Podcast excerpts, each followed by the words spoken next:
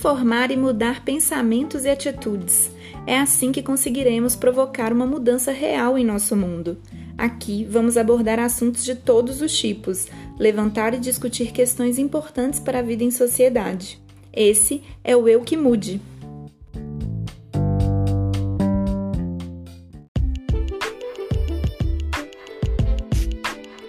Olá, pessoal, eu sou Érica Faria.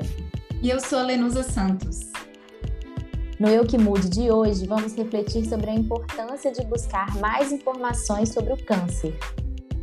Todos nós já sabemos que o mês de outubro é marcado pelas campanhas de conscientização do Outubro Rosa. O objetivo desse movimento é compartilhar informações e promover a conscientização sobre o câncer de mama, falando mais sobre o diagnóstico e tratamento. Às vezes é difícil falar sobre câncer, mas precisamos falar sobre isso. Principalmente porque trazer esse tema para as nossas rodas de conversa faz com que as pessoas lembrem-se da importância de se cuidar, de ir ao médico, de fazer os exames preventivos e, ainda mais importante, diminui esse tabu em cima do câncer.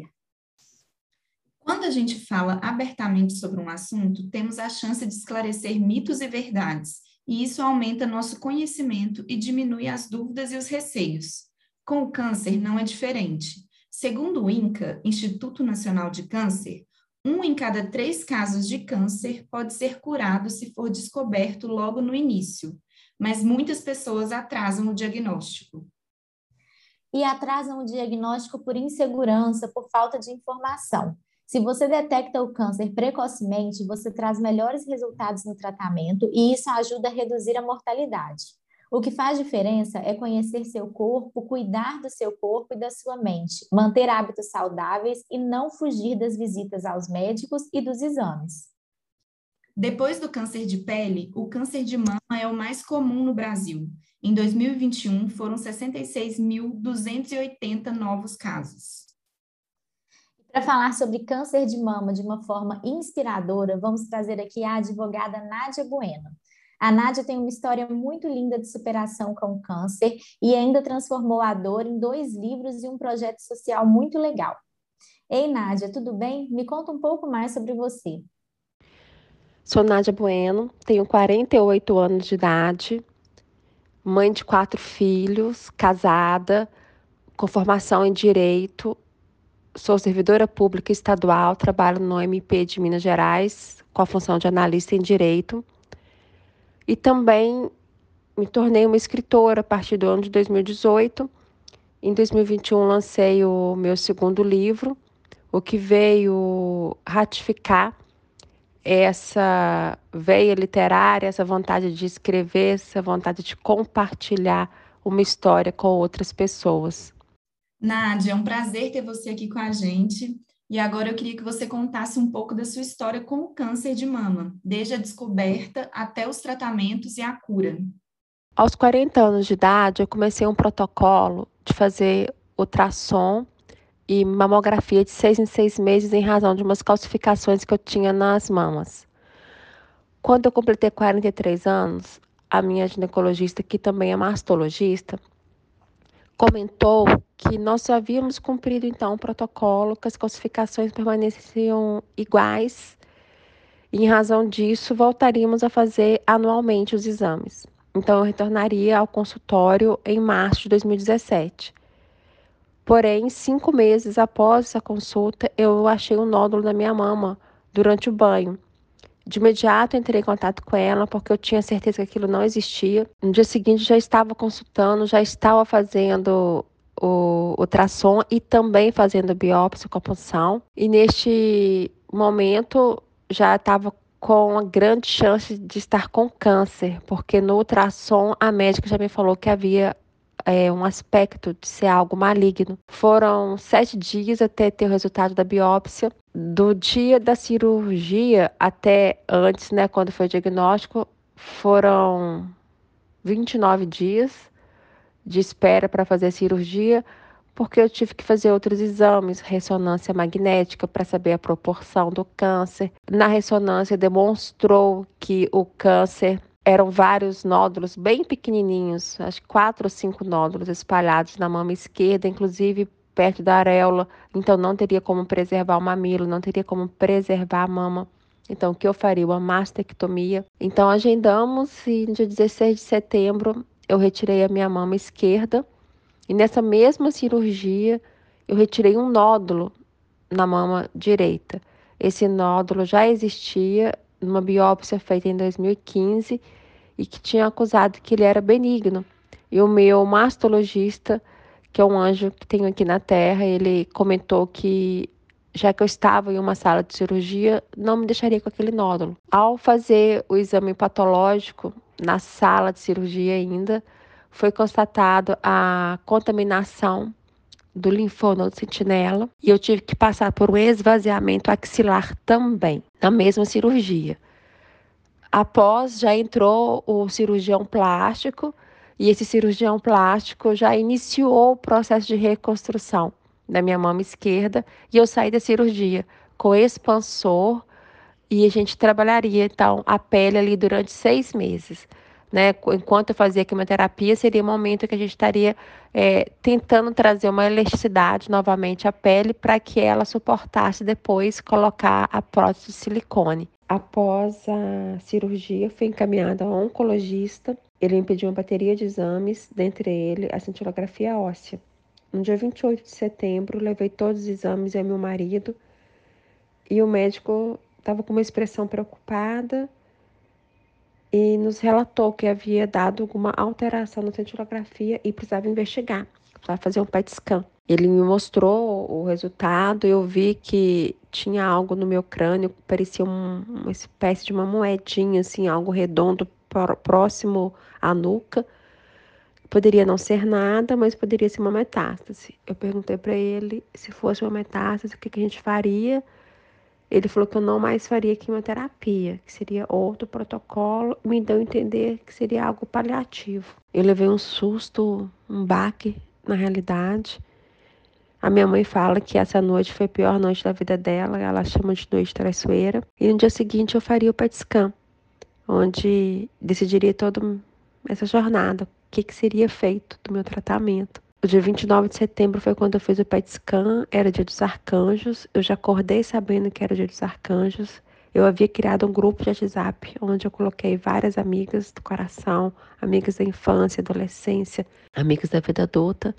Era uma maneira de eu reunir para ter apoio, para me fortalecer e também para dar as notícias em uma única vez, facilitando assim, não estar tá repetindo para várias pessoas o que eu acabei de falar. Quando eu cheguei no hospital, foi um momento de muita tensão, eu nunca tinha feito PET scan, é um exame demorado, você fica numa salinha escura, eles te dão um cobertor, você toma uma glicose. E neste momento foi um momento que eu tive muita intimidade, conversando com Deus, com Jesus, com Nossa Senhora, com os anjos, os arcanjos, e explicando a razão que eu queria viver o que eu queria ainda realizar, o que eu queria transformar, o que eu queria me tornar também né, de melhor em mim mesma, mas sem barganhas, entendendo também que tem os desígnios de Deus.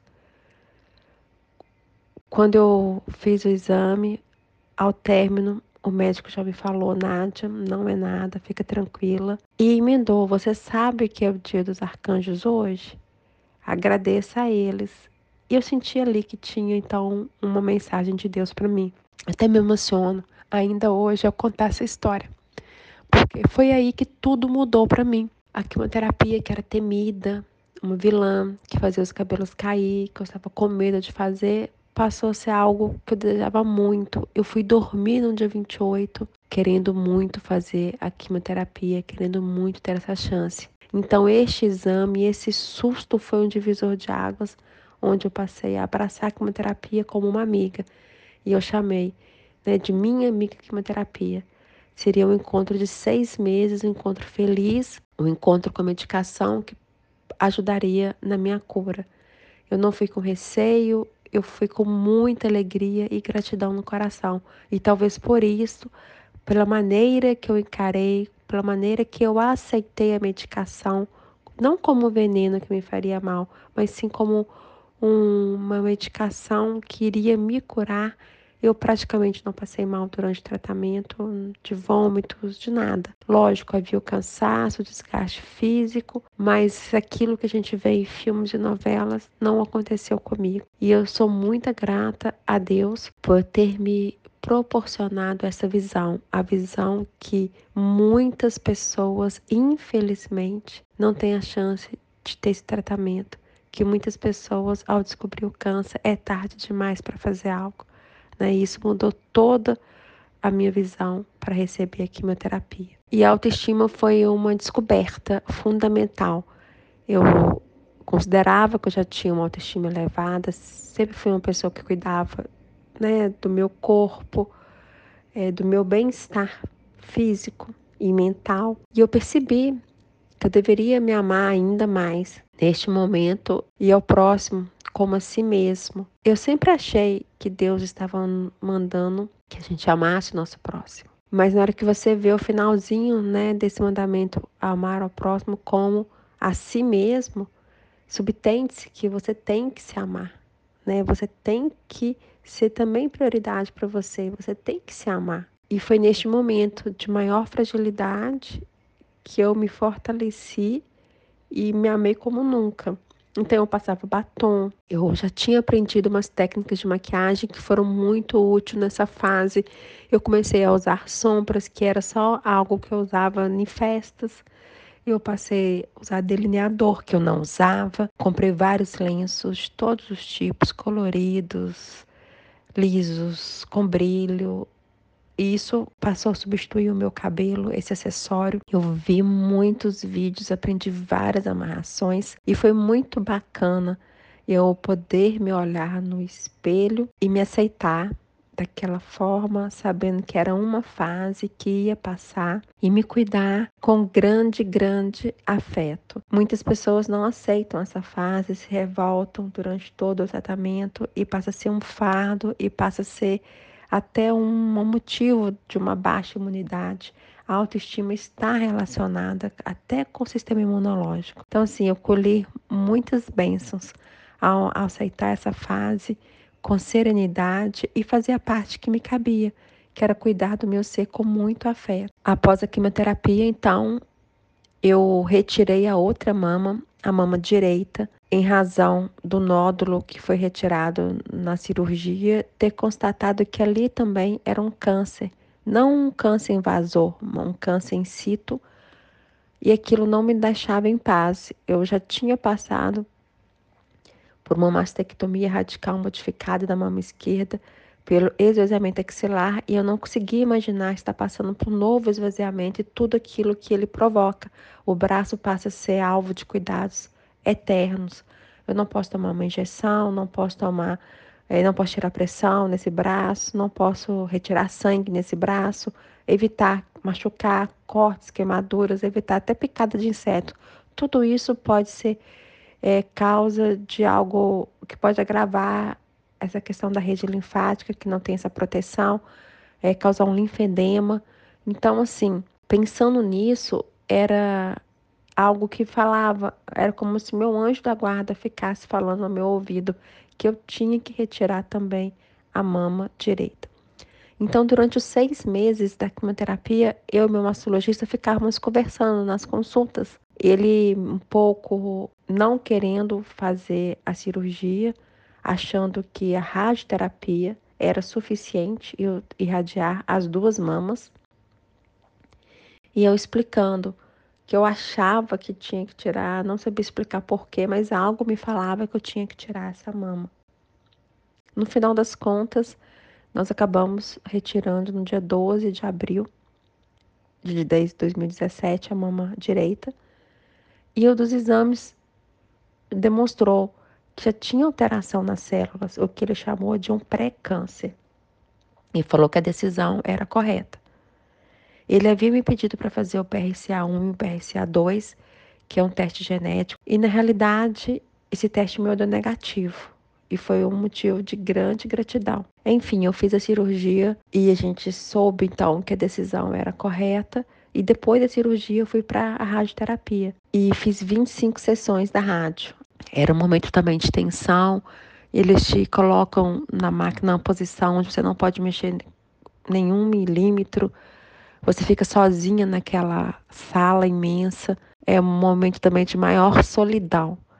Eu acho que para mim a rádio foi a fase mais difícil, mais cansativa e desgastante. Quando a quimioterapia acabou, eu havia festejado, havia ido para Ouro Preto, uma cidade que eu amo, com minhas amigas desse grupo A Vida é Bela, os maridos, o meu esposo. E eu fiz questão de fechar esse ciclo com muita alegria, com muita festa. A radioterapia, então, veio colocar quase que um ponto final né, no, no tratamento pesado, faltando somente a reconstrução das mamas que foi feita no mês de agosto. E aí eu fechei parte do protocolo, os resultados, passei pela bateria de exames, tudo ótimo, sem nenhuma metástase. E comecei então a tomar a medicação, que é o tamoxifeno. É um hormônio que bloqueia o estrogênio e a progesterona. É, no meu caso, né, existem vários tipos de câncer. Câncer de mama não é a mesma coisa para cada paciente e o meu foi reagente a progesterona e ao estrogênio. Então, eu tenho que bloquear esses hormônios no, no meu corpo e o tamoxifeno tem esse papel. E eu vou tomar ele durante 10 anos. Então, eu estou no meu quarto ano do tamoxifeno. Aí eu ainda tenho mais seis anos para frente para tomar essa medicação. O tratamento realmente é pesado, é desgastante, Porém, tudo depende da maneira que você encara. Eu percebi que as escolhas que eu fiz proporcionaram eu colher os resultados que eu colhi. Quando você enfrenta uma diversidade como o câncer, você tem a oportunidade de escolher se você vai se entregar à doença ou se você vai se lutar contra a doença. Se você vai permanecer chorando e triste todo o tratamento, revoltada e sem aceitar, ou se você vai arregaçar as mangas e cuidar da sua autoestima, do seu sistema imunológico, cuidar de se amar mais ainda, cuidar de permitir receber amor. E essas escolhas todas vão ser o resultado do que você vai colher após o seu tratamento. Acredito que eu tomei as escolhas corretas que permitiram vivenciar né, esses cinco anos e ter a cura agora em 2021, a cura oficial. A chance de eu ter um câncer ainda existe, mas ela reduz drasticamente. É a mesma chance de uma pessoa que nunca teve. Então não quer dizer que eu não vá ter, mas quer dizer que existe grande probabilidade de não ter. Então esse 2021 para mim, agosto de 2021 foi muito importante né? Eu posso falar oficialmente que eu estou curada, apesar, né? Então, as escolhas que eu fiz foram fundamentais em cada fase do tratamento para que eu estivesse aqui agora. Eu sinto isso, inclusive porque eu fiz um painel completo de genético de detecção de câncer. Então eu tenho certeza que escutar minha intuição, de fazer aquilo que o meu coração, a gente, né, seguir o coração, não somente a razão, faz toda a diferença. Ah, é muito legal isso que você falou, né? Porque tudo depende da maneira com que a gente encara a situação que a gente está vivendo. A gente tem a oportunidade de escolher se entregar ou de lutar, né? De se amar e permitir receber o amor. E nós ficamos encantados com o seu projeto A Vida é Bela, como é que surgiu a ideia e qual que era o seu desejo com esse projeto? Quando a minha quimioterapia acabou, eu tive a resposta para uma pergunta. Eu nunca perguntei para Deus por que comigo, por que, que eu estou passando por aquele processo. Eu lembrava da conversa do Padre Marcelo na rádio, quando eu morava com os meus pais ainda. E ele falava: não pergunte para Deus o porquê de seus problemas, pergunte para quê. E essa frase dele, anos e anos depois, veio à minha mente. Então eu perguntava assim: para quê? Né, de eu estar tá passando pelo câncer. E quando a minha quimioterapia acabou, um dia eu acordei e eu encontrei essa resposta. Eu senti muito desejo de compartilhar com outras mulheres as minhas descobertas, falar de gratidão, falar de autoestima, falar quanto bem faz a gente se amar, se cuidar. E pensei, né, em tudo que eu passei, como era bom eu poder colocar um batom, um lenço, é, olhar no espelho, começar a colocar cor, vida, né, na face que estava sem nada. É, quando a gente acorda, a gente olha no espelho sem cílios, sem sobrancelhas, e você consegue transformar né, com afeto essa visão e você se sente bem. Inclusive, eu comprovei na prática que ao cuidar externamente, você acaba alterando internamente as suas emoções. Você se sente alegre, você se sente poderosa, você se sente capaz, confiante. Então, eu queria passar isso para outras mulheres e lancei uma campanha no meu Facebook e queria fazer 100 kits para distribuir para as pacientes da rede SUS, colocando lenços, maquiagens novas, bijuterias, e foi um sucesso a campanha não somente Belo Horizonte, como João Levante, que é minha cidade natal.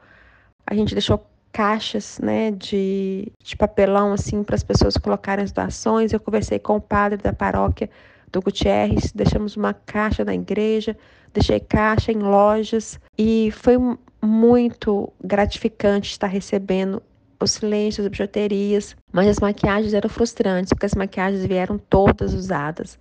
Por mais que eu explicasse e falasse que devido à baixa imunidade, que não poderia dar maquiagem usadas, as pessoas estavam realmente desfazendo daquilo que elas não usavam mais. E grande parte então ia para o lixo mesmo, não tinha como a gente reutilizar isso. E a campanha foi de abril a julho. Eu lancei, a minha quimioterapia acabou em março, eu lancei em abril essa campanha e arrecadaria de abril a julho. E foi tanta doação, tanta doação que eu percebi que eu não daria conta de montar esses kits sozinhas, de fazer tudo sozinha. E no grupo Vida Bela, eu convidei duas amigas, né, que moravam em Belo Horizonte, que tinham esse perfil voluntário para fazer parte do projeto.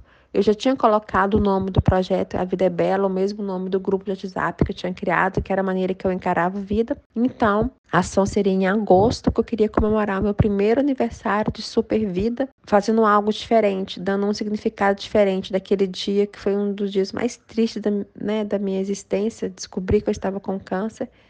Um ano depois, fazer algo muito legal. E ali nasceu o projeto, porque eu vi que não seria uma única entrega de 100 kits, que aquela era a missão que Deus me concedeu. Eu me emociono até hoje ao lembrar tudo que eu senti naquela aula de terapia, ao contar para as pacientes que poucos dias antes eu já estava como eu estava como elas, fazendo quimioterapia e que elas depois estariam ali como eu estava, bem. Meu cabelo já estava crescendo, eu não usava nenhum lenço. Falei, olha, cabelo cresce, os cabelos vão crescer. E eu percebi os olhos com brilho. Eu percebi como que a minha presença ali foi um sopro de esperança para cada paciente. E nesse dia também descobri que o projeto, além dele nascer, ele não atenderia somente mulheres, ele atenderia homens e crianças também. E eu sou grata a Deus, né, por ter me dado uma missão tão bonita de levar amor e de resgatar a autoestima de pacientes oncológicos. E quando você fala da frase, não pergunte por que para Deus, pergunte para quê. A gente pode tirar um aprendizado de tudo que acontece com a gente e ressignificar. E eu fico pensando muitas vezes também que a gente precisa começar a ter essas atitudes, mesmo não tendo passado por algo desse tipo, sem precisar passar por um problema para aí sim se doar, né? Então, assim, essa nossa conversa já serviu muito para até que eu comece a pensar sobre isso, em participar e ajudar o projeto. É, eu tenho já a minha prima, minha tia que ajudam ali na costura dos lenços e turbantes, mas com certeza cada um de nós consegue doar algum tipo de ajuda, porque a gente vive muito dentro da nossa bolha e a gente precisa mesmo dessa sacudida. E uhum. projeto, vocês também distribuem alguns kits e cada um tem um nome especial, né, que a gente viu. Tem o kit borboleta, o kit fênix, kit beija-flor, kit coiote. Explica para a gente um pouco sobre cada um deles. O projeto ele tem vários kits, né, para cada tipo de paciente. As mulheres, a gente tem o kit borboleta, a gente chama do voo da borboleta quando a gente faz ação nos hospitais. A gente leva uma equipe de maquiadores, quatro a cinco maquiadores. Tem uma bag, né, uma mochilinha. Nessa mochilinha a gente coloca dois pares de lenço, a gente coloca turbantes, maquiagens completas, batom, sombra, lápis de sobrancelhas, delineador, lápis de olho, blush, pincéis para que as mulheres aprendam a, a técnica né, de passar sombra, de passar um blush. É, colocamos esmalte, conjunto completo de bijuterias, pulseiras, colares, brincos. E a gente às vezes vai variando, colocando outras coisas, às vezes um hidratante para as mãos, às vezes um chinelo, é, álcool em gel. Com a pandemia, a gente deu uma diferenciada no kit, porque não podemos mais estar presentes fisicamente nos hospitais.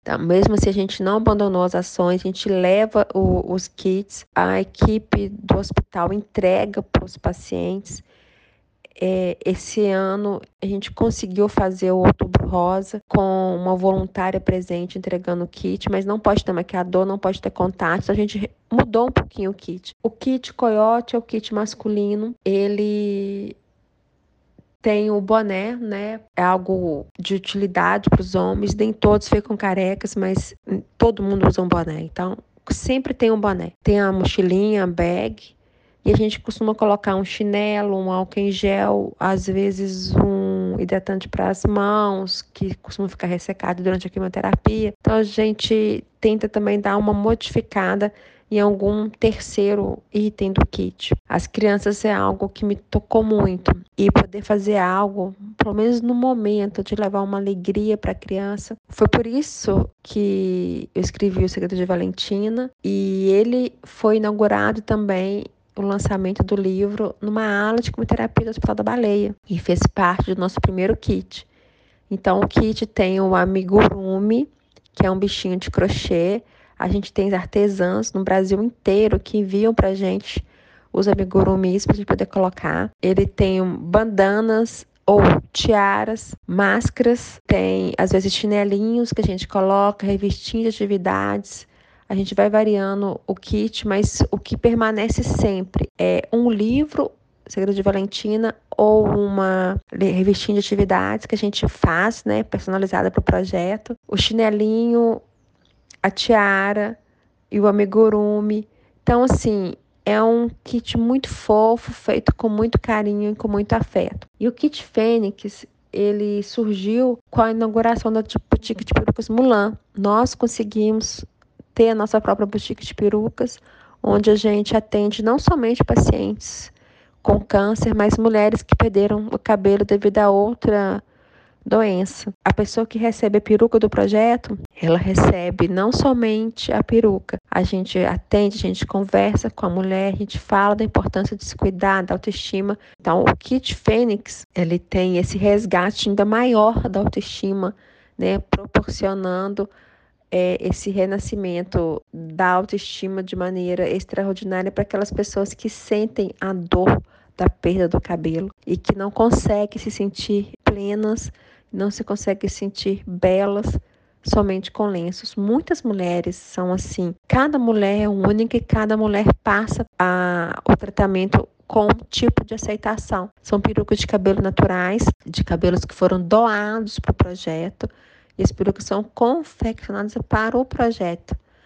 E, então, assim, a, a pessoa tem essa chance de ter uma peruca de cabelo natural, que é realmente um item muito caro para as pessoas, principalmente que enfrentam tratamento e não tem uma condição financeira de adquirir este item. Então, assim, a gente fica muito feliz também de ter conseguido ter essa boutique de perucas para o projeto. Seu primeiro livro se chama O Segredo de Valentina. Me conta mais sobre a ideia de fazer um livro e o que, que você queria trazer com ele.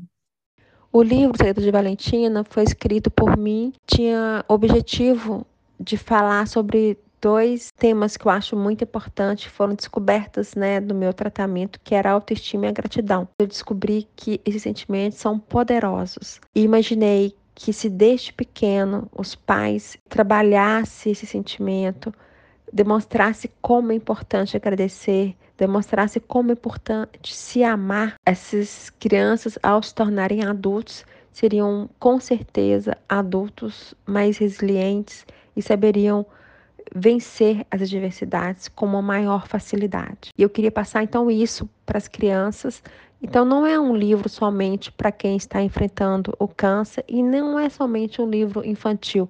Qualquer pessoa pode ser beneficiado com a leitura do Segredo de Valentina. Quando eu escrevi o Segredo de Valentina, a minha intenção já era escrever um livro dessa minha jornada. Desde que eu tive o diagnóstico, eu comecei a escrever em um diário. Era uma maneira de eu refletir nos meus sentimentos. E eu percebi que eu poderia realmente ajudar outras pessoas a, ao escrever minha história da minha jornada dos cinco anos, né? né? A questão do diagnóstico à cura.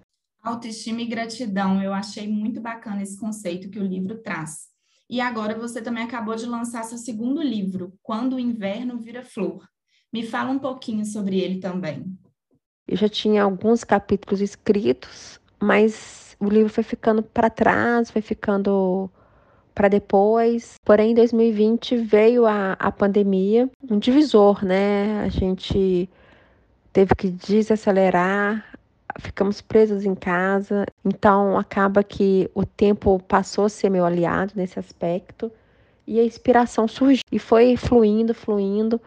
E de repente eu tive em mãos o que o Maurício Manso, que foi ilustrador e diagramador, ele falou que deu um livrão.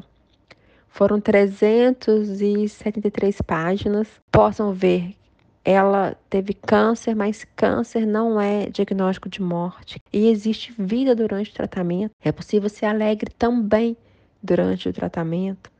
As escolhas que você faz muda a maneira que você tem o resultado. Então, eu queria estar registrando isso tudo. E a mensagem do Quando o Inverno Vira Flor não é somente para o paciente oncológico. Ele tem um capítulo, sim, destinado ao paciente, mas ele serve para qualquer pessoa que enfrenta ou não uma diversidade, porque os sentimentos, as descobertas que eu trago para o leitor, com certeza é uma maneira de fazê-lo refletir em sua própria vida, em sua própria jornada e perceber se há algo que ele possa fazer para conseguir ter uma vida mais plena e feliz. Então é um convite para uma reflexão, é um convite para o que eu chamo para acordar, mas acordar no aspecto de você dar cor à sua vida.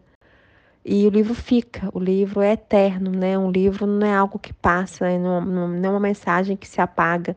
Então, eu acredito que e eu torço, né, para que eu possa alcançar muitas pessoas e poder ajudá-las de coração. E eu estou muito, muito grata a Deus por ter tido a chance de estar contando essa minha história e poder tocar outros corações.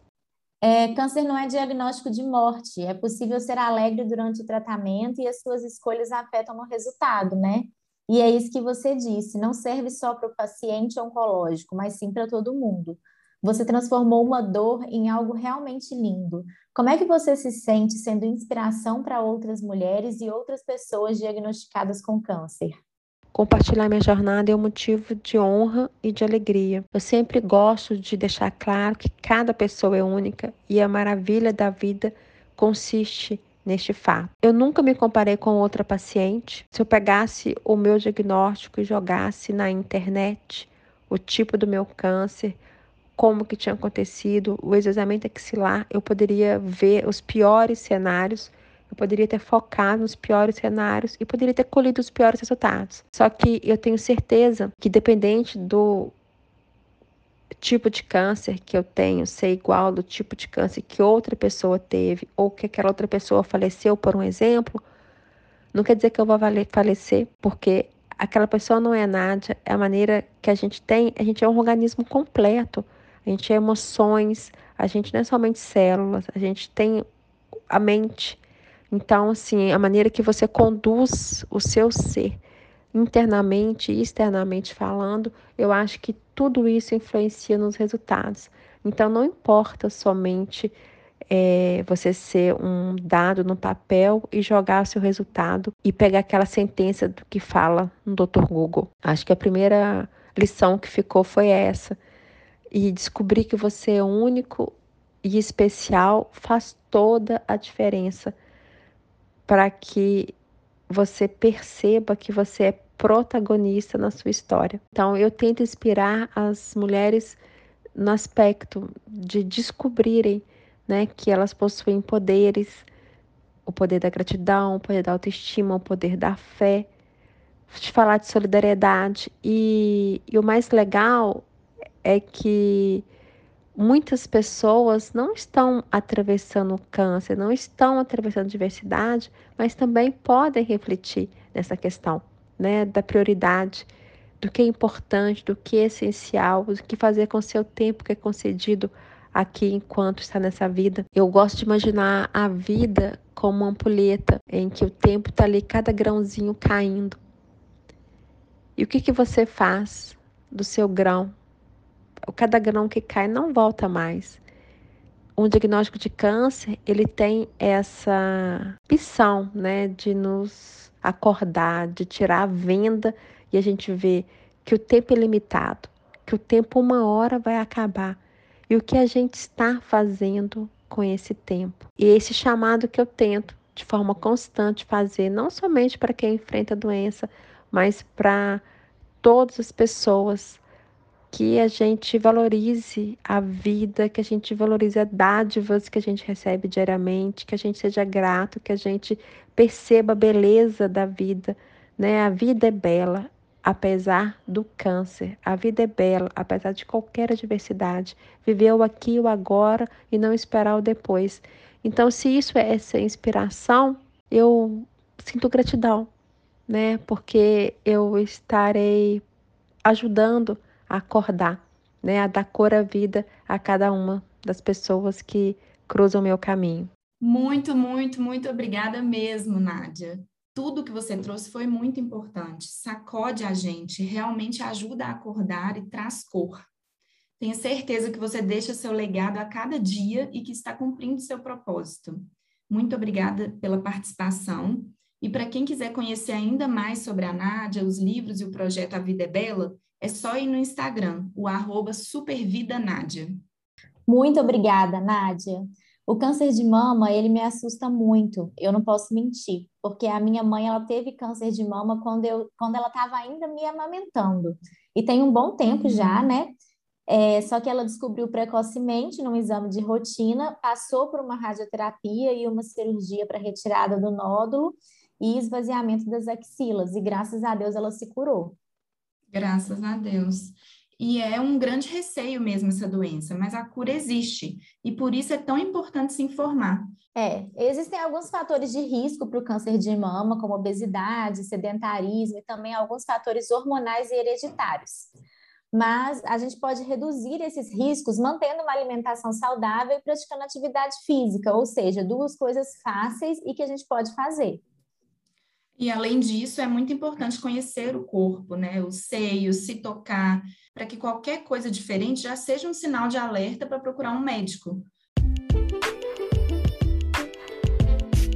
Então, não fique com vergonha, não tenha receio, não deixe para depois. Se informe e cuide da sua saúde. Então, eu que mude. Obrigada pela companhia até aqui. Até logo.